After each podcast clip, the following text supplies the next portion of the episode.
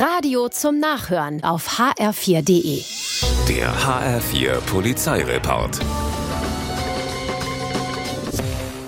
In Biedenkopf kommt ein Mann zur Polizei. Er beschwert sich darüber, dass er beim Einkauf von einer Überwachungskamera gefilmt worden sei. Das Video sei nun online zu sehen. Es gehe ihm ums Recht am eigenen Bild.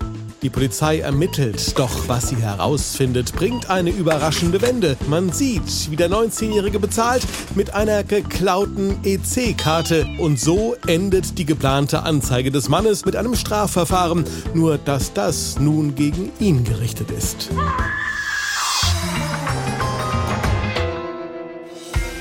Im Bahnhof Kassel-Wilhelmshöhe ist eine 35-jährige Frankfurterin auf Reisen. Die weiße Linie an der Bahnsteigkante interessiert sie offenbar nicht. Zumindest stellt sie ihren Koffer weit dahinter ab und wartet auf den Zug.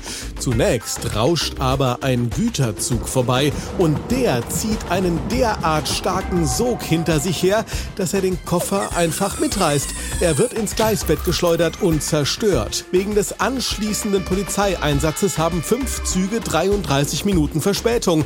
Glück, dass nur der Koffer hinter der Linie stand.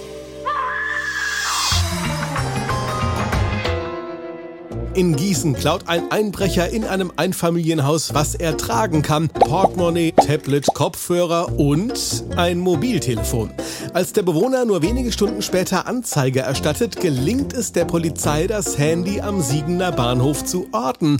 Es ist nach wie vor im Besitz des Einbrechers. Die Polizei greift ihn ab. Der Fall ist nach nicht mal vier Stunden geklärt. Der HR4 Polizeireport mit Sascha Lapp. Auch auf hr4.de.